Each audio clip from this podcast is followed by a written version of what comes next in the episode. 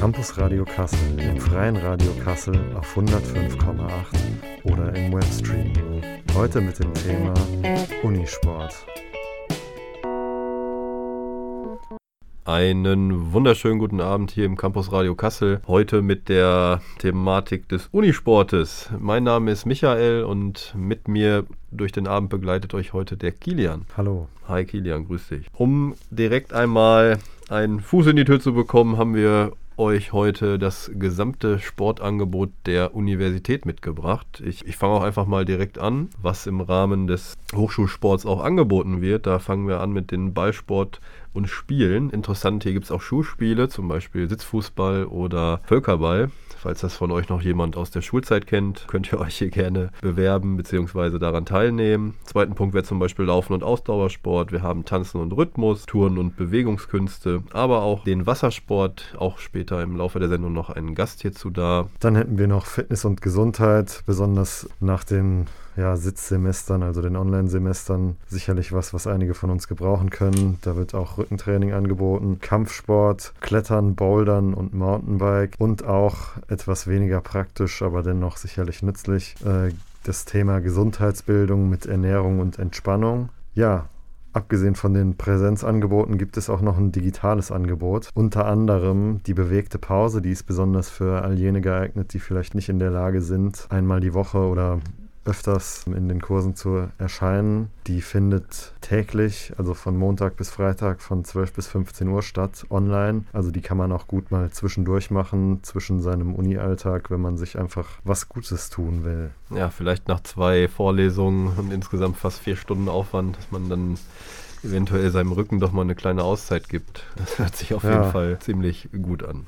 Ja, Kostenpunkt beläuft sich aktuell bei 2 Euro pro Monat als Basispreis. Der Basispreis wurde gerade erhöht. Der war vorher 1,50. Die Erhöhung ist die erste seit 2012 und ab nächstem Semester wird sich das Ganze auf 2,50 Euro belaufen. Das sind die Preise für Studierende, die von den Gästen hast du, glaube ich, Micha. Die Gäste sind aktuell mit 5 Euro pro Person, beziehungsweise in der Vergangenheit mit 5 Euro pro Person dabei gewesen. Auch wir mutmaßen Inflation und auch erhöhte Energiekosten tragen dazu bei, dass die Preise des Unisports ebenfalls gestiegen sind. Auch unser Gast im Wassersport wird später dazu kurz, beziehungsweise wird sich später kurz äußern. Aktuell liegen wir bei 6,50 Euro für die Gäste und anscheinend, beziehungsweise festgelegt auch schon fürs nächste Semester liegen wir bei 8 Euro für die Gäste. Ja, und zus zusätzlich zum Basispreis kommt bei einigen Kursen noch eine andere Gebühr dazu. Das kann 5 Euro sein. Das höchste, was ich gesehen habe, sind 15 Euro. Aber viele sind auch entgeltfrei, also abgesehen von dem Basispreis. Also es ist auch für das schmalere Portemonnaie was dabei. Und ja, Anmeldung für dieses Semester war leider schon. Deswegen müsste, müssten all jene, die sich jetzt noch dort anmelden wollen, also wie gesagt, äh, können Studierende sein, können aber auch Leute von ganz außerhalb der Uni sein. Äh, diejenigen müssten jetzt schauen, was noch frei ist, können sich aber auch auf Wartelisten setzen lassen. Leider ist es oft so, dass Plätze, also dass die Plätze in bestimmten Veranstaltungen recht schnell vergeben sind. Deswegen muss man da immer recht fix sein. Zum Thema Preis, es gibt auch noch weitere Angebote, zum Beispiel Exkursionen wie Ski- und Snowboardfahrten oder auch Drachenfliegen. Bei den Ski- und Snowboardfahrten meine gesehen zu haben, die kosten über 300 Euro. Dort verbringt man dann aber auch fast eine Woche mit Utensilien, also mit dem Zubehör wie Skiern und Ausrüstung. Finde ich das trotzdem noch ein faires Angebot für Studenten, dass man hier auch auf die Möglichkeiten kommt, dort teilzunehmen. Falls ich mich jetzt mit den 300 Euro vertan habe, tut es mir leid, kann auch bis zu 700 gewesen sein. Es ist trotzdem noch im Rahmen der studentischen Preise, sage ich mal, angemessen und okay. Da zahlt man ja ganz gerne schon mal ja, weit über vierstellig oder einen mittleren, guten vierstelligen Betrag für einen Skiurlaub. Nebenbei gibt es auch noch Events von der Uni, unter anderem auch nach, einen Tag jetzt nach dieser Sendung stattfinden, beziehungsweise einen Tag vor der Sendung stattfinden, gab es ein Völkerballturnier von der Uni ausgelegt. Dort konnte man für eine Gebühr von 30 Euro teilnehmen. Gibt es allerdings auch zum Beispiel bei Volleyballturnieren von der Uni aus. Es gibt hier auch eine Fußball-Uni-Liga. Also eine extrem große Dichte an verschiedenen Sportarten und Sportmöglichkeiten. Neben diesen Möglichkeiten auch noch das klassische Fitnessstudio für Rückenübungen, aber auch um seinen Bizeps, Trizeps, die Beinmuskulatur zu trainieren. Hier sind wir aktuell bei Preisen von 26 Euro pro Monat oder ähm, nach der Preissteigerung jetzt bei 28 Euro und ab nächsten Semester bei 30 Euro. Hier gibt es allerdings noch die, sage ich mal, den Studierenden entgegenkommende Möglichkeit, dass man ein halbes Jahr im Voraus bezahlt. Dann bezahlt man im Monat doch etwas weniger. Das sind nach der Preiserhöhung jetzt aktuell 20 Euro. Hätte, äh, 24 Euro, Entschuldigung, hätte man 4 Euro gespart. Das gleiche geht auch noch für ein ganzes Jahr im Voraus. Dann ist man bei 20 Euro. Also 8 Euro gespart im Vergleich, äh, im Vergleich dazu im Monat. Ein weiteres Angebot wäre auch noch die Good Morning Variante. Hier kann man von 8 bis 12 Uhr das Fitnessstudio besuchen und zahlt letztlich effektiv 10 Euro im Monat. Für Interessenten auf, oder für Menschen, die da Interesse dann haben, bestimmt eine Möglichkeit, wer morgens ein bisschen Zeit hat. Man wird auch von Sportstudenten begleitet. Das heißt, man kann keine Fehlhaltungen bilden, wie man sich denn auf die Sportstudenten einlässt und mit diesen redet. Ja, also man kann wohl sagen, es ist für jeden was dabei. Wir sind jetzt gerade nur auf die, äh, auf die Oberkategorien eingegangen. Jede dieser Oberkategorien hat noch ja einige oder in einigen Fällen auch zahlreiche Unterkategorien. Also wer da Lust drauf hat, die kann man der Website der Universität Kassel unter Kursprogramm einsehen. Wir haben euch auch mit unseren Gästen heute mal verschiedene Sportarten mitgebracht, die jetzt nicht unbedingt im Mainstream der Gesellschaft sind. Zum, also wir haben jetzt außerhalb von Fußball mal gedacht. Auch was doch relativ bekannt ist, ist ja Volleyball, aber auch Tennis. Basketball, die haben wir heute mal außen vor gelassen. Es gibt so ein paar Randsportarten, die wir später mit unseren Gästen besprechen werden. Kleiner Hinweis hier schon mal, da möchte ich auch noch mal schnell drauf eingehen. Es gibt auch noch eine Wassersportkarte. Interessant für alle, die Kanu fahren möchten, die Kajak fahren möchten oder auch mal rudern möchten. Es gibt auch die Möglichkeit, Center Paddle hier ähm, zu üben da sind wir aktuell bei den Preisen von 22 Euro. Ja, war im letzten Semester bei 20 und wird auch in dem nächsten Semester auch nochmal steigen anhand der aktuellen Preissituation und liegt dann bei 24 Euro. Also die Preise sind für Gäste wohlgemerkt, für Studierende beläuft sich das aktuell auf 14,50 Euro, war vorher 12,50 Euro und wird im Wintersemester nochmal auf 16,50 Euro steigen. Das war mein Fehler, danke dir. Und bevor wir heute Abend zu unseren Gästen kommen, gibt es jetzt noch etwas auf die Lauscher von den Connells und zwar 74, 75. Ja, nach diesem Musikwunsch von meiner Schwester mit den Wenger Boys möchte ich auch ganz gerne zum heutigen heißen Teil kommen. Und zwar haben wir auch ein paar Gäste eingeladen. Da würde ich ganz gerne mal mit dem Lars heute Abend anfangen. Lars, stell dich doch bitte einmal vor. Ja, vielen Dank. Also, mein Name ist Lars. Ich studiere aktuell im vierten Semester Politikwissenschaften und Soziologie an der Universität Kassel. Bin 27 Jahre alt und freue mich, hier sein zu dürfen. Ja, wir freuen uns auch, dass du unser Gast bist. Schön, dass du es heute Abend hergeschafft hast. Meine erste Frage, die ich heute Abend für dich mitgebracht hätte, wäre: Wie bist du auf die Idee gekommen, diese außergewöhnliche, diesen außergewöhnlichen Kurs auszuwählen, den du bitte auch gerne mal mit vorstellen darfst? Ich bin jetzt beim Jaido. Das ist eine Form des japanischen Stock- und Schwertkampfes. Wie bin ich da hingekommen? Nun, ich wurde gefragt von einer Kommilitonin, ob ich nicht Lust hätte mitzukommen. Ich wusste zu dem Zeitpunkt rein gar nichts über den Sport und jetzt weiß ich inzwischen zumindest ganz wenig nach zwei Terminen. Was ist das für ein Sport? Abgesehen halt vom Schwertkampf, so ein bisschen Hintergrundmäßiges ist das ist eine Kampfkunst, die geht zurück auf 16. Jahrhundert. Und äh, die Schule, die an der Hochschule Kassel gelehrt wird, nennt sich dann Aisin Ryu. Ich hoffe, ich spreche es richtig aus. Da mögen mich mir jetzt Leute, die mehr vom Japanisch verstehen als ich, verzeihen, wenn das falsch ausgesprochen war.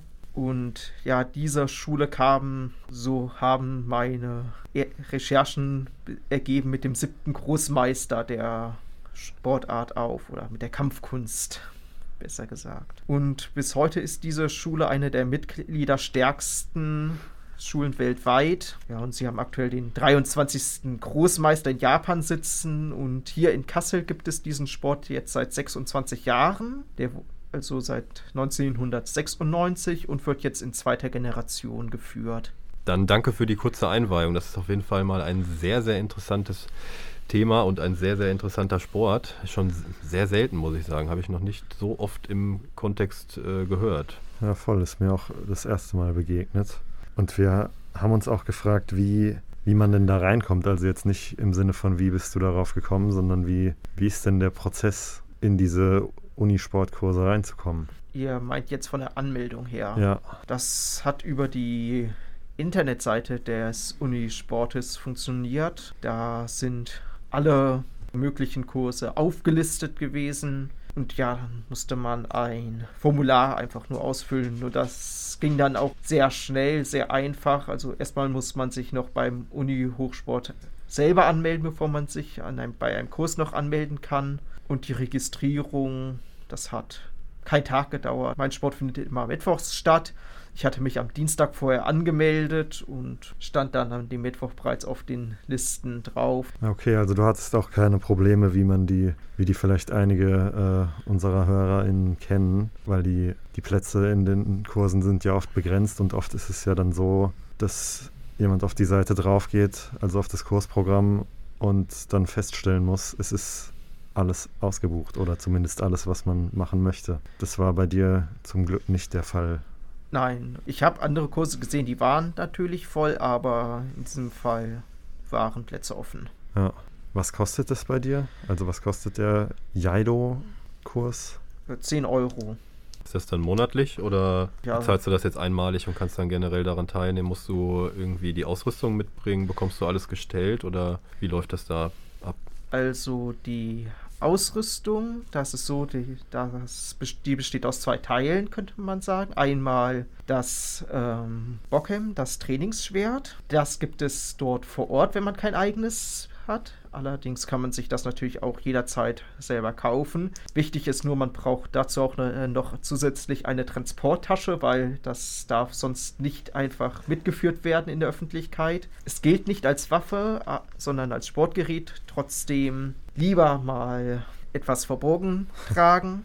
Der zweite Teil der Ausrüstung ist dann die Sportkleidung. Wenn man etwas langfristiger machen will, dann muss man sich diese natürlich äh, selber kaufen. Die, Also ihr habt dann auch so ein traditionelles Gewand an.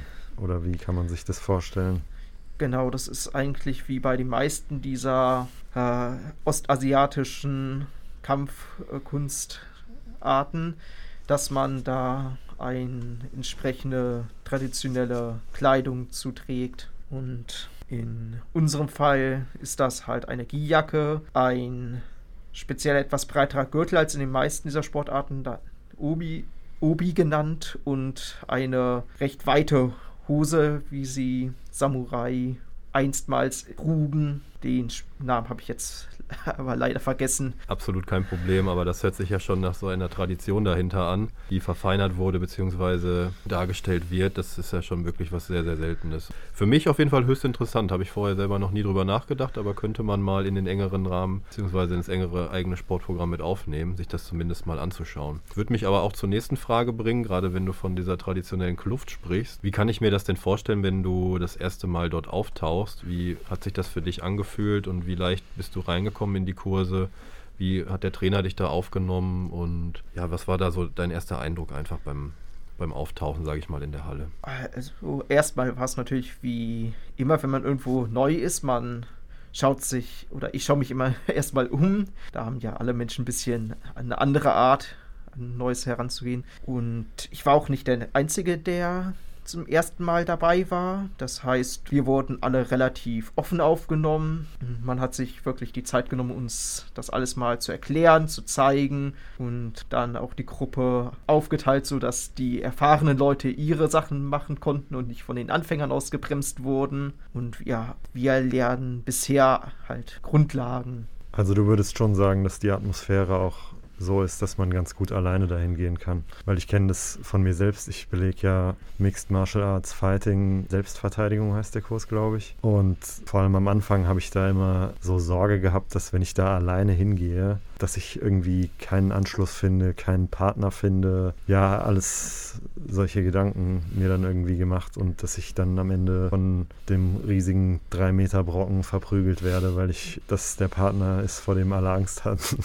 Nein, das ist jetzt beim Jaido tatsächlich kein Problem, zumindest aus meiner Sicht. Das liegt aber auch daran, du hast ja einen Trainingspartner angesprochen, den hat man im Jaido so direkt nicht. Wir haben keine Zweikämpfe, die, sondern man fechtet quasi gegen einen imaginierten Gegner oder mehrere Gegner. Äh, wenn man sich schon was vorstellt, man, am besten man selber ist, damit man weiß, wohin man jetzt am besten seine Schnitte führt und damit man sich halt was vorstellen kann. Und Ja. daher ist Ja. es nicht nötig, dass man direkt einen Trainingspartner hat. Es ist aber natürlich schöner, wenn mehr Leute da sind. Ja, Das hätte Ja. mich auch direkt zu meiner Frage gebracht, weil ich ähm, versuche natürlich auch für die ZuhörerInnen da draußen verständlich zu machen, was genau trainierst du denn da eigentlich? Wie sieht denn dann so ein Trainingsablauf aus? Und wenn du jetzt sagst, du hast einen imaginären Gegner, das heißt ja, dass du letztlich eventuell mit dem Trainingsschwert, weil du bekommst ja kein Schwert in der Hand, mit dem du eventuell, sag mal, Verletzungen hinzufügen könntest. Ja, wie sieht denn dann dieses Training dahinter aus? Hast du dann Luftschläge oder habt ihr vielleicht auch mal eine, eine Puppe oder irgendwelche Gegenstände, gegen die Schnitte geübt werden? Oder wie sieht das aus? Oder worauf, ja, sag ich mal, wo ist der Fokus letztlich drauf?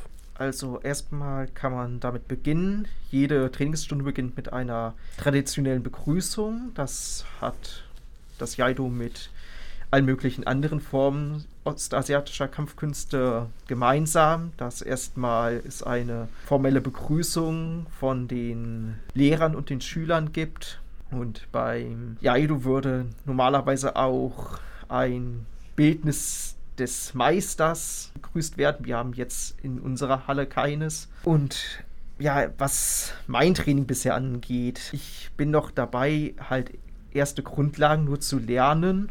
Und ja, die wird dann quasi, muss man sich, wenn man die zum Beispiel Schnitte oder das Ziehen des Schwertes trainiert, halt vorstellen, dass quasi eine Form, dass man selber vor sich steht, damit man äh, ein Bild davon hat, wo muss ich jetzt etwas einen Sch Schnitt hinführen oder welche Reichweite muss ich jetzt hier einschätzen. Also Trainingspuppen, sowas gibt es nicht. Und wie schon gesagt, auch gegeneinander würden wir nicht fechten. Okay, danke dir erstmal, Lars. an der Stelle äh, möchte ich vielleicht noch kurz einen Einwurf machen. Auch in dem Mixed Martial Arts äh, Fighting wird man nicht verprügelt. Also da braucht niemand Angst haben, dass er da Auch komplett, komplett ohne Kontaktsport. Nee, schon mit Kontakt, aber es ist, zielt natürlich schon darauf ab, dass da niemand verletzt wird. Also da braucht jetzt niemand Angst zu haben, dahin zu gehen. Also ihr habt dann wahrscheinlich auch schon so, wie heißt das, Pratschen, glaube ich? Oder dass man so Ja, gegen genau, das Bein genau, treten kann genau. und dahinter steht jemand Ja. mit Masse dann, dass man dagegen. Ja, genau. Okay. Ja, habe ich auf jeden Fall auch schon mal gesehen.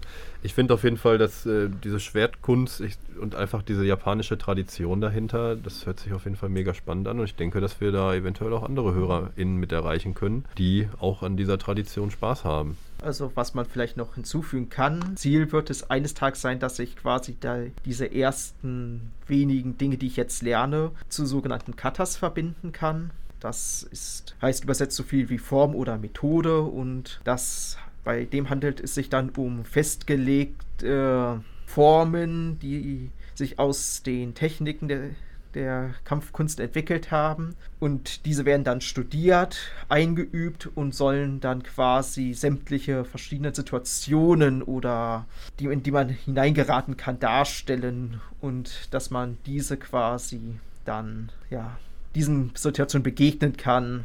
Und eine solche Kata folgt dann halt klaren Mustern und Bewegungsabläufen. Das Ziel ist halt, diese Bewegungsabläufe dann zu perfektionieren. Ja, hat man ja vielleicht schon mal im Zusammenhang mit Karate gehört. Das Wort glaube ich als absoluter Amateur. Genau, das ist halt auch etwas, was, Ja. denke ich, in den meisten Sportarten sehr verbreitet ist. Ja. Dieser Gedanke festgelegter Bewegungen und Techniken. Ja, Lars, auf jeden Fall vielen Dank dafür, dass du heute Abend hier warst und uns darüber berichtet hast. Und wir bleiben auf jeden Fall spannend dabei und schauen uns deinen Weg zum Samurai an. Ja, der dich gerne. noch ein bisschen begleitet. Vielen Dank. Ja, und das waren die Ramones für euch auf eure Lauscher. Wir haben auch noch einen weiteren Gast für euch heute Abend. Und zwar ist die liebe Nadire hier. Nadire, wärst du einmal so lieb und würdest dich unseren ZuhörerInnen vorstellen? Ja, gerne. Ich bin Nadire.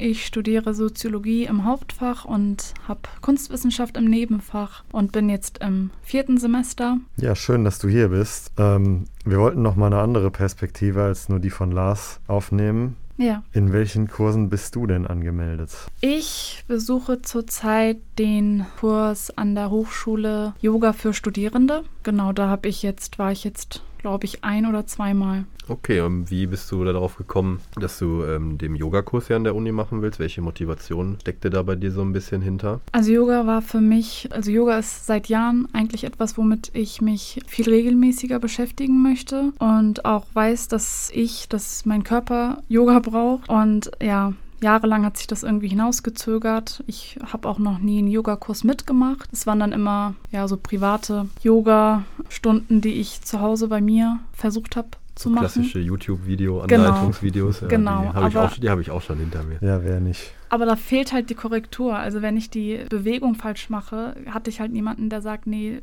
was weiß ich jetzt, Bauch anspannen oder ein bisschen weiter in die Richtung oder so. Und dementsprechend hat das immer nachgelassen. Ich habe das auch nicht regelmäßig dann gemacht. Und jetzt, als ich mir die Kurse durchgeguckt habe an der Uni, war ich sehr froh, als ich die Yoga-Kurse gesehen habe. Es, es, gibt ja einige. Und genau, dann habe ich ähm, den Kurs Yoga für Studierende gesehen und ja, war froh, dass es angeboten wird auf jeden Fall. Und das war am Anfang der Semesterferien, wo ich mich dann einwählen wollte, was ich dann aber zu der Zeit nicht geschafft habe. Das Thema hatten wir ja heute auch schon mal mit dem Einwählen. Ähm, viel, war das bei dir einfach oder hast du auch Sorge, dass du keinen Platz bekommst? Wir haben generell auch schon von Kommilitoninnen auch gehört, äh, viele Plätze sind ja auch schnell weg, wenn man nicht um 10 Uhr pünktlich sich einen Platz gebucht hat. War das beim Yoga auch so oder war das etwas leichter dort gestaltet, sage ich mal, dass du ein bisschen mehr flexibel warst und mehr Zeit hattest? Ja, auf jeden Fall war das schwer. War halt, wie gesagt, zur Semesterferien Anfangszeit, wo ich mich, wo ich das, wo ich die Kurse gesehen hatte und mich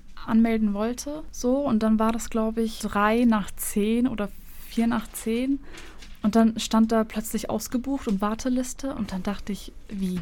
Es kann doch jetzt nicht sein. Und ja, vor allem der Kurs Yoga für Studierende ist sehr schnell belegt dadurch, dass der Kurs entgeltfrei ist, eben für Studierende. Ah, okay. Und Okay. ja, das war dann das Problem. Und dann kam ich nicht in den Kurs für die Semesterferien rein. Aber jetzt für das Semester. Aber da war ich auch um Punkt 10 drin. Aber ist der denn auch dementsprechend gut besucht? Also kommen die Leute auch wirklich oder ist es eher so, die, dass dort viele Leute sich scheinbar einwählen und dann sagen, ja, vielleicht mache ich das, vielleicht auch nicht? Ich glaube schon, dass das so ist, weil wir, glaube ich, sechs Personen waren. Aber ich glaube, der Kurs hat eigentlich zehn TeilnehmerInnen, soweit ich, so, so wie ich das jetzt verstanden hatte. Aber es waren halt nur sechs da. Und ja, dann hieß es am Ende der Stunde so, ja, ich hatte noch Bekannte, die kommen wollten, aber nicht in den Kurs kamen so. Und dann hieß es seitens der Yogalehrerin, dass wir jetzt die nächsten Wochen gucken werden, wer kommt und wer nicht. Und falls eben die Personen, die sich angemeldet haben und nicht kommen werden, falls es äh, sich rausstellt, dass die nicht kommen werden, dass man dann noch private Connections irgendwie mitnehmen kann. Ja, gerade bei zehn Leuten ist ja auch schon extrem. Also, Ja. man zehn Leute nur zugelassen hat und dann nur sechs kommen, ist für die Leute äh, schade, die nicht um 10 Genau. Uhr, 10 Uhr Punkt äh, am Rechner waren und sich einen Platz buchen konnten. Aber da gibt es ja auch eine Warteliste noch. Also man kann sich ja, wenn man nicht reingekommen ist, hat man auch die Möglichkeit, sich auf eine Warteliste draufzusetzen und vielleicht nachzurücken, weil Personen nicht kommen, Personen abbrechen. Ja, richtig, genau. Wie würdest du uns das denn erklären, wenn jemand, der noch nie Yoga gemacht hat, jetzt zu dem Kurs kommt und dann einfach loslegen möchte? Kannst du uns vielleicht so die, den Ablauf erklären, wie du ankommst? Ähm, bekommt jeder eine Yogamatte? Sollt ihr vorher oder werdet ihr, bekommt ihr eine Instruktion, was ihr für Kleidung tragen sollt? Oder ist das äh, alles egal? Wie ist der Trainer, Trainerin? Ihr seid ja keine Profis, die direkt loslegen. Könntest Ja. du da nochmal uns das ein bisschen erklären? Also da hatte ich eigentlich auch vor dem Kurs eine, eine Verwirrung, weil auf der Kursseite der Hochschule stand, dass man halt bequeme Kleidung tragen soll, eine Decke mitnehmen soll und einen Pullover. So, und dann habe ich mir habe ich mir schon gedacht, dass das höchstwahrscheinlich für die Entspannung ganz zum Schluss äh, gedacht ist. Aber von einer Matte war nicht die Rede. Und dann dachte ich, okay, so brauche ich denn keine eigene Matte. Ja, im Endeffekt habe ich keine Matte mitgenommen und es war dann schon so, dass äh, ganz viele Matten zur Verfügung gestellt werden. Und ja, dann kann sozusagen jede Person das für sich entscheiden, ob man die eigene Matte mitnimmt oder dort welche benutzt. Das hört sich doch auf jeden Fall so an, dass die Uni auf jeden Fall schon mal ein bisschen vorbereitet ist. Ja, Ich hatte jetzt im Gespräch mit dir vor der Sitzsendung ja auch schon noch erfahren, dass du auch Qigong schon mal gemacht hast. Da bin ich ehrlich gesagt aufgeschmissen. Ich weiß überhaupt nicht, was das sein könnte. Hört sich ein bisschen an ja, wie ein Gong, den man eventuell schlägt. Kannst du uns und die Hör den HörerInnen vielleicht einmal erklären, was ist denn überhaupt Qigong? Ja, also die klare Definition von Qigong habe ich jetzt tatsächlich auch nicht. Es war einfach so, Ich hatte das erste, also meine erste Begegnung mit Qigong war, glaube ich, als ich Kurse meiner Krankenversicherung durchgeguckt hatte. Mhm. Da gab es damals, was weiß ich, vor ein paar Jahren, ähm, hatte ich das gesehen, dass es angeboten wird. Der Kurs war voll. So, und dann habe ich das aber auch nie ausprobiert selber im Privaten. Und jetzt, als ich den Kurs gesehen hatte und bei Yoga nicht reinkam, eben in den Semesterferien, habe ich nach Alternativen geguckt und habe da dann den Qigong-Kurs ge gesehen. Und ja, in der Beschreibung klang das sehr interessant. Es war in der Kategorie Kampfsport, aber Hm. es gilt meines Wissens nach nicht als Kampfsport, weil du hast da kein Gegenüber, mit dem du irgendwie jetzt die Bewegungen machst oder im Grunde kämpfst, sage ich mal. Ja, da haben wir nochmal die Brücke zu Lars, der Ja. auch die Schwertübungen ohne direkten Gegner Ah, macht. okay. Ähm, haben wir im universitären Rahmen, glaube ich, in öfters in Ja. verschiedenen Sportarten einfach auf, auch aus Verletzungsgründen, würde ich es Ja. mal nennen. Aber ja, ich, das kann auch glaube- Ich weiß jetzt natürlich beim Qigong, weiß ich natürlich ich, jetzt ich nicht. glaube, Qi- Qigong ist auch eher was, also vielleicht kannst du mir da mehr mich erhellen, Nadia. Mhm. Wenn ich mich nicht irre, ist Qigong ja auch eher was, was man so ein bisschen meditativ macht, also dass man diese Bewegungen so, Ja. so ein bisschen für sich macht. Ja, auf jeden Fall. Also ich wüsste jetzt auch nicht, dass man Qigong irgendwo mit ähm, anderen irgendwie im Zusammenspiel macht. Ich glaube, das macht man einfach, also das, das macht jeder für sich. Es war halt auf der Uni-Seite unter der Kategorie Kampfsport. Vielleicht hat das nicht zu einer anderen Kategorie gepasst, weiß ich nicht. Aber genau, es sind halt fließende Bewegungen, die man macht, wo der Körper gleichzeitig ja teilweise angespannt wird, aber dann auch wieder entspannt wird. Und ja, man hat so ein anderes Gefühl von dem Körper. So während man diese fließenden Be Bewegungen macht, spürt man zum Beispiel, wie man das Gewicht irgendwie, das ist ein Beispiel, wo man das eigene Gewicht auf ein Bein verlagert, aber mit ganz langsamen Schritten und dann halt wieder zurück auf das andere Bein. Und das sind wirklich sehr langsame Bewegungen, aber ja, ist so eine Art Meditation mit Bewegung, sag Ja. ich mal. Meditation mit Bewegung. Ja, schwierig vielleicht auch dann für die Uni einfach einzuschätzen, Ja. wo genau irgendwas jetzt hin unter Fitness und Gesundheit oder ja, klassische Ballsportspieler ist es auf jeden Fall nicht. Nee.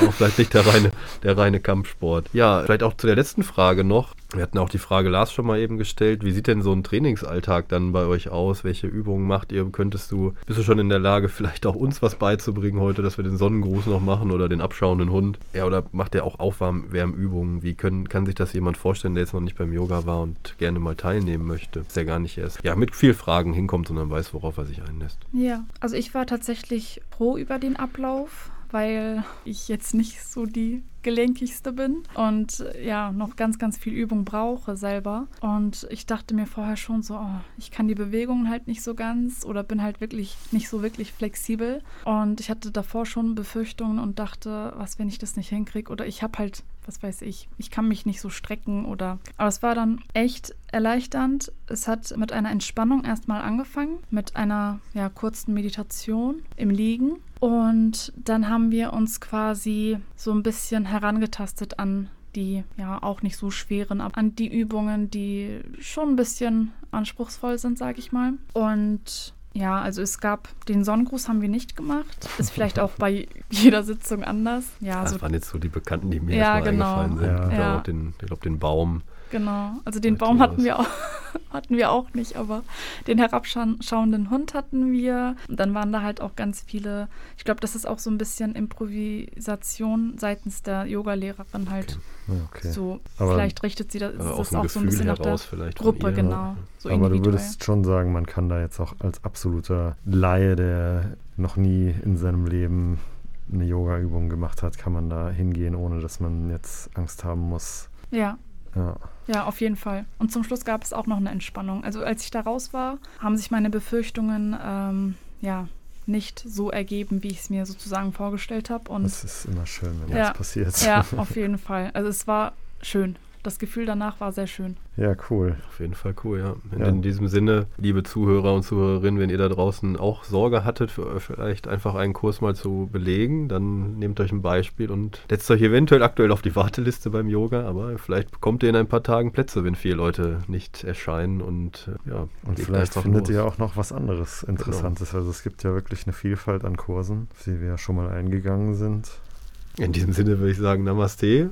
Namaste. Vielen Dank, Abend Nadire, dass du heute da warst. Ja, gerne. und Hat mich Bis gefreut. bald. Ja, vielleicht kannst du dich einfach nochmal vorstellen. Ja, vielen Dank für die Einladung. Ich bin Simon Nowak, Maschinenbaustudent und Trainer fürs Rudern im Hochschulsport an der Uni. Ja, Simon, wir freuen uns auf jeden Fall, dass du heute Abend da bist. Klasse. Für uns auf jeden Fall auch mega interessant, dass wir mal die Sichtweise der Trainer innen der Hochschulsportleitungen, sage ich mal, heute durchleuchten können. Für unsere HörerInnen da draußen wäre es auf jeden Fall erstmal interessant zu wissen, was ist denn Rudern überhaupt? Ich habe da eine kleine Anekdote von mir selbst, dass ich mal auf einer Brücke stand und das gesehen habe, wie mehrere Personen in einem Boot mit dem Paddel auf der Fulda entlang gefahren sind und dahinter ist ein kleines Boot hinterhergefahren mit Megafon und hat die guten Leute auf dem Boot angeschrien. Das ist aber nur eine Sicht von mir. Deshalb dachte ich, frage ich einfach mal dich, ob du das nicht mal ein bisschen professioneller erklären kannst. Genau, sehr gerne. Die Betreuung mit dem Megafon und dem Anschreien, das hört sich natürlich jetzt sehr martialisch an, aber muss man halt irgendwie die Geräuschkulisse des Wassers und die Entfernung überbrücken. Eigentlich geht es da immer sehr nett zu. Rudern als Sport an sich, man bewegt sich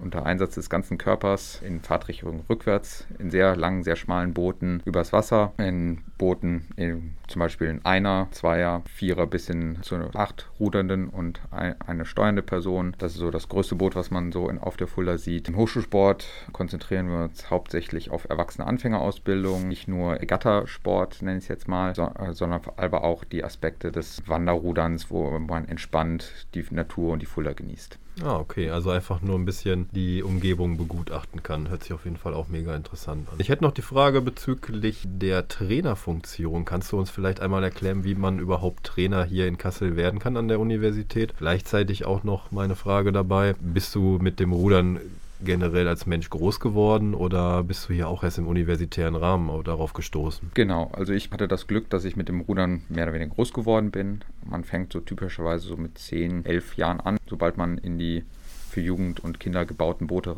reinpasst. Und dann habe ich das als Schüler lange Jahre sehr intensiv betrieben und als ich hier zum Studieren nach Kassel gekommen bin, wurde ich dann halt äh, in dem Verein beim Training von den damals verantwortlichen Leuten angesprochen und gefragt, ob ich mir auch vorstellen kann, auch Leuten das Rudern beizubringen, also meine Leidenschaft vorzutragen. Da ich das auch im Verein früher auch schon beim Kindertraining aus, ausgeholfen hatte und so, habe ich dann dem auch zugestimmt und seitdem die Uni Kassel auch eigenes Bootshaus 2016, glaube ich, un ungefähr bekommen hat, konnten wir das noch deutlich erweitern.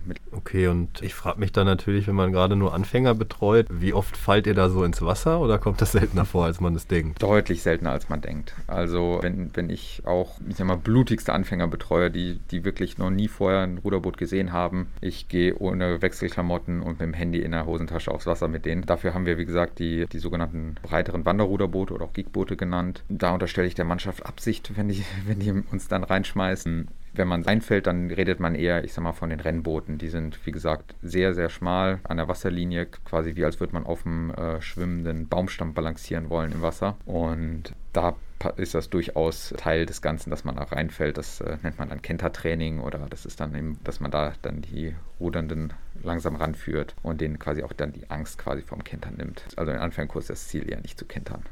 Und wir können auch den ganzen Winter über Kurse anbieten und da darf es natürlich auch gar nicht passieren. Im Winter okay, fahrt ihr auch weiter? Ich wollte gerade fragen, ich wollte gerade fragen, wie ihr das im Winter und bei Schlechtwetter macht. Genau, also wir haben natürlich, sag mal, auch Könnens- oder leistungsspezifische Abbruchkriterien, nenne ich es jetzt mal, wo wir aus Erfahrung gesagt haben, für, für unsere Fulda, für unsere, unseren Ausbildungsstand, zum Beispiel bei Hochwasser über einem gewissen Pegelwert, bei Nebel unter einer gewissen Sichtweite, Gewitter natürlich, dann wird das Rudern eingestellt und auf Angebote an Land verlegt. Wir können mit dem Partnerverein, mit denen die Uni kooperiert, auch Angebote mit Indoor-Rudergeräten anbieten, auf die wir dann ausweichen können in den meisten Fällen. Welche Anforderungen gibt es da denn von der Hochschule ungefähr, dass du als Trainer dort durchstarten kannst? Haben die irgendwelche Richtlinien oder was erwarten die von dir? Muss so ein Trainerschein vorliegen? Wie ist das auf dem Wasser? Da kenne ich mich persönlich jetzt nicht so aus. Also bei mir persönlich war es so, da ich, dass ich ja selber aktiv den Sport betrieben habe, sehr lange und sehr intensiv, konnte ich ich sag mal, den, die Verantwortlichen, die mich dann halt beim Training selber sehen konnten, wie ich mich am Bootshaus verhalte, gebe, was mein Background-Wissen ist. Das findet man natürlich dann sehr schnell raus, wenn man sich mit den Leuten unterhält. Und dann konnten sie sagen, okay, der wird das können, der kann das, der weiß, wovon er redet. Ich habe dann auch trotzdem nochmal meinen Trainer C-Schein beim Landessportbund Rheinland-Pfalz gemacht, aber da hatte ich dann schon den ersten Kurse dann schon hinter mir. Mein Verein hat mir dann, glaube ich, noch einen Zettel geschrieben, was ich schon mal gemacht habe, auf welchen Regatten ich schon mal war, wie lange ich das mache. Da hat dann mein damaliger Trainer dann, glaube ich, noch einen Stempel drunter gesetzt und das hat dann als Befähigungsnachweis erstmal gereicht. Wie gesagt, aber ich habe dann doch nochmal den Anspruch gehabt, auch einen Trainerschein zu machen. Aber ich sag mal, viel, sehr, sehr viel ist die Erfahrung. Also es ist ein Unterschied, ob man jetzt eine junge, jugendliche Leistungssportgruppe betreut oder erwachsene Anfänger. Und da kommt sehr viel Erfahrung, spielt da rein. Trainerscheine muss man verlängern. Wie viele Verlängerungen musste man schon mitmachen durch Fortbildungen? Und was hat man in der Zwischenzeit gemacht? Das finde ich, finde ich persönlich wichtiger als der eigentliche Einstieg dann. Also es bedarf schon einer kleinen Einarbeitungszeit und zehn Anfänger auf einmal zu betreuen, das ist schon nicht leicht. Das glaube ich dir gerne. Ist es denn bei dir dann auch nur Leidenschaft oder freust du dich, wenn du diese Fortschritte siehst? Oder hast du auch den Aspekt, dass es eventuell die finanziellen, sage ich mal, Notstand bei dir etwas aufbessern kann? Also ich finanziere mittlerweile mein Studium komplett mit den Übungsleiterstunden. Das war auch schon mal anders. Ich habe es am Anfang sehr aus Leidenschaft gemacht. Allerdings jetzt, wo ich dann mittlerweile mehr Kurse gebe und es fließt, was man nicht sieht, es fließt hinter den hinter den Kurszeiten fließt sehr viel Zeit rein in Organisation. Ich glaube, da kommen wir, denke ich mal, gleich noch dazu. Neben den Kursen haben wir auch sehr viele andere Veranstaltungen ums Bootshaus drumherum, um den Sport drumherum. Wir haben das Ziel, jedes Jahr auf verschiedene Wettkämpfe zu fahren. Natürlich für Anfänger auch. Ausfahrten, Wanderfahrten, gemeinsame Trainingswochenende. Wir vernetzen uns mit den Hochschulrudergruppen aus Göttingen, aus Marburg. Und das bedarf natürlich alles Organisation im Hintergrund. Und wir versuchen auch die Kurse, also Betreuungsschlüssel, den der Ruderverband vorschreibt, ist so zwischen 4 und 8 zu 1. Da wollen wir natürlich auch, dass sich diese 4 und 8 zu 1 Leute auch mal zwischendurch kennenlernen. Also wenn die Leute mhm. jetzt zweimal die Woche rudern wollen, dann können die das auch bei uns tun, indem sie quasi dann, nach, nachdem sie gewisse mal, Fähigkeiten erlangt haben, können sie dann auch zwei, drei, viermal die Woche gerne zum Rudern kommen und quasi, sobald das Bootshaus offen ist für irgendeine Sportart, kann man dann quasi zum freien Training kommen. Wir orientieren uns da halt an den Vorgaben des Verbands für die sogenannte Technikstufe 1. Wir hatten ja vorher in der Sendung schon mal die Problematik bzw. die Preise einfach genannt. Und bei der Wassersportkarte war es ja so, dass wir jetzt auch nach der Erhöhung, ich glaube, es waren 16,50 Euro, sind wir dort angekommen. Ich habe von anderen Kommilitonen schon gehört, dass das halt auch ein Hindernis ist, zu sagen, ich hole mir die Wasserkarte nicht und fange mit dem Rudern an. Ich fände es einfach noch interessant, dass du uns vielleicht einfach mal erklären könntest, wie diese Preise denn überhaupt zustande kommen können. Ich hatte auch mal einen Kurs belegt, da wurde mir gesagt, dass ich halt vorsichtig sein muss mit meinen Füßen, dass falls ich falsch in das Boot einsteige, dass eben das Boot schon direkt kaputt gehen kann. Ja, genau. Also da kann ich auch gerne Fotos zu vorzeigen von einem fußgroßen Loch im Boot. Das kommt leider manchmal vor, zum Glück noch nicht bei uns an der Uni, sondern im anderen Kasseler Verein ist das vor zwei, drei Jahren mal wieder passiert. Ich bin jetzt nicht sehr da drin, über welche Vordertöpfe, Förderung, Sponsoring, das alles läuft. Allerdings Materialkosten sind auf jeden Fall ein großes Thema im Rudersport. Zum Vergleich ein paar Ruder, mit denen wir im Anfängerbereich rudern, sind 500 bis 600 Euro. Ein Vierer, mit dem ich den Anfängerkurs gebe, sind wir bei 12.000 Euro. 12.000 Euro, okay. Genau. Also das ist schon mal eine Ansage. Wenn man die Boote pflegt, halten die auch 30 Jahre, hoffentlich. Das ist ja schon, ich sag mal, eine Vorabinvestition. Und ja, ich glaube auch im Vergleich zu den Vereinen hier in Kassel, die ähnlich teuer bis ein bisschen teurer sind. Ich habe die Preise nicht ganz im Kopf. Wir haben natürlich auch deutlich mehr Betreuung durch Übungsleitende. Das ist auch ein großer Kostenfaktor. Ich glaube auch der Kostenfaktor, der dann diese den Preis der Wassersportkarte bestimmt. Da würde ich ganz gerne nochmal anknüpfen. Ich kenne es jetzt von anderen Kursen so, dass die oft schnell belegt sind. Wie sieht da die Kapazitäten oder wie sehen die Kapazitäten da beim Rudern aus oder generell vielleicht auch bei den Wassersportarten, wenn du mit deinen KollegInnen mal gesprochen hast? Genau, also die Kursgröße orientiert sich an dem Betreuungsschlüssel, den wir, also den der Verband vorschlägt, plus also schon an der oberen Grenze um es wirtschaftlich zu halten. Und viel des Aufwands hängt natürlich davon ab, wie viele Boote ich habe. Ein Vierer und ein Zweier sind zwei Boote, den fahre ich hinterher. Ist was anderes, als wenn ich sechs Einer mhm. übers Wasser jage und zwei Boote sehe. Die anderen Boote verschwinden irgendwo auf der 10 Kilometer langen Grunde. Da muss man auch dann arbeiten, die alle so ein bisschen zusammenzuhalten, dass alle mal auch ein bisschen trainiert werden. Der Betreuungsschlüssel ist das große, große Kostentreibende. Also ich stelle mir immer vor, so Fitness- und Funktionsgymnastik oder so, eine, ein Hallenteil, da passen vielleicht nicht gerade zu Corona-Zeiten, aber ich stelle mir vor, das ist mit 30, 40 Leuten voll oder so. Ja, ganz andere Mengen. Genau, und dann, das, das, dann verteilt sich, sag mal, der, der Stundenpreis, die, äh, der Stundenhonorar von uns Übungsleitern verteilt sich dann ja auf mehrere Schultern. Und wie gesagt, mit dieser Wassersportkarte haben wir versucht, was ähnliches zu erreichen, dass halt man sich eben nicht für zwei Kurse eintragen muss, dann die Betreuung haben dann Vorrang, der Kurs, der angemeldet ist. Allerdings jeder kann halt mit der Wassersportkarte und halt, wenn wir wissen, die können auch, die bringen das Boot heile zurück und vor allem sie kommen heile zurück vom Wasser, noch viel wichtiger.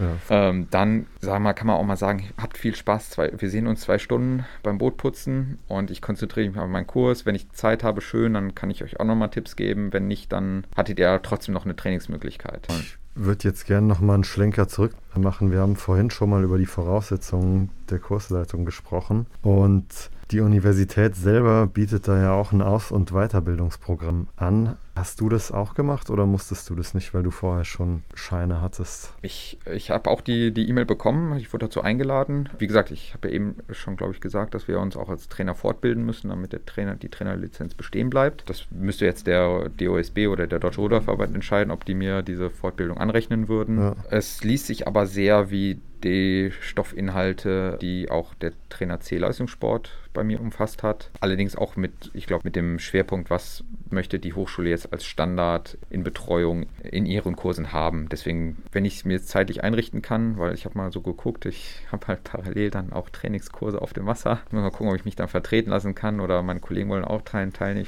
Ich würde auf jeden Fall gerne auch daran teilnehmen. Einfach auch, um zu gucken, was machen andere Kurse oder was sind denken so die anderen Übungsleitenden dazu. Trainer und Trainerinnen schöpfen wir daraus, dass natürlich immer mal wieder Studierende mit Vorerfahrung an die Uni Kassel kommen, aber auch die Sportstudierenden einen Schwerpunkt wählen können, mit dem sie mit den sie mit einer Trainer C-Lizenz beenden können, wenn sie den, den vertiefen. Und dann haben wir uns jetzt, da haben wir angefangen auch wieder Trainer und Trainerinnen einzuarbeiten. Wir haben im Winter ungefähr 100 Ruderinnen und Ruderer auf dem Wasser. Im Sommer sind es dann ungefähr 250, 300, wenn ich das so grob überblicke, geschätzt. Ja, ihr habt auf jeden Fall im Vergleich zu anderen nicht so das Problem, dass ihr die Plätze nicht loswerdet. Genau. Deswegen, also wenn wir noch ein, zwei Trainerinnen und Trainer mehr hätten, dann würden, würden wir vielleicht auch ein, zwei Anfängerkurse mehr anbieten können. Mhm. In diesem Sinne möchte ich auch gerne sagen für die ZuhörerInnen da draußen, falls da jemand Interesse daran hat, auf dem Wasser aktiv zu werden, meldet euch gerne bei Simon oder einfach beim Hochschulsport generell und engagiert euch doch einfach vor Ort. Ja, und wer da Lust hat, an diesem Kurs teilzunehmen, also an dieser Weiterbildung zur Kursleitung, der nächste beginnt am 5.5. Kostenpunkt ist für Studierende und Bedienstete insgesamt 154 Euro, für Gäste und Fördervereinsmitglieder 264. Der Kurs besteht aus vier Modulen und einem Erste-Hilfe-Kurs und am Ende noch einer Prüfung. Die Module sind aber jetzt nicht so, wie man sich das äh, an der Universität vorstellt, also so wie man das dort kennt, sondern die Module dauern ein bis zwei Tage. Ja, also wer da Interesse hat, kann sich das auch mal selber anschauen. Und an dieser Stelle würde ich dann zu unserem nächsten Lied kommen. Saufen auf Lehramt von Supernichts. Passend zu unseren Lehrern. Nachdem wir euch die breite Vielfalt des Uni-Hochschulsportes näher bringen konnten, möchten Kilian und ich uns bei euch verabschieden. Wir sagen Danke, wünschen euch noch einen schönen Abend und wir hoffen, dass wir euch eventuell bald mal auf dem Wasser mit der Yogamatte oder im Dojo als Samurai sehen können. Und wir sagen bis zum nächsten Mal im Campusradio. Ciao.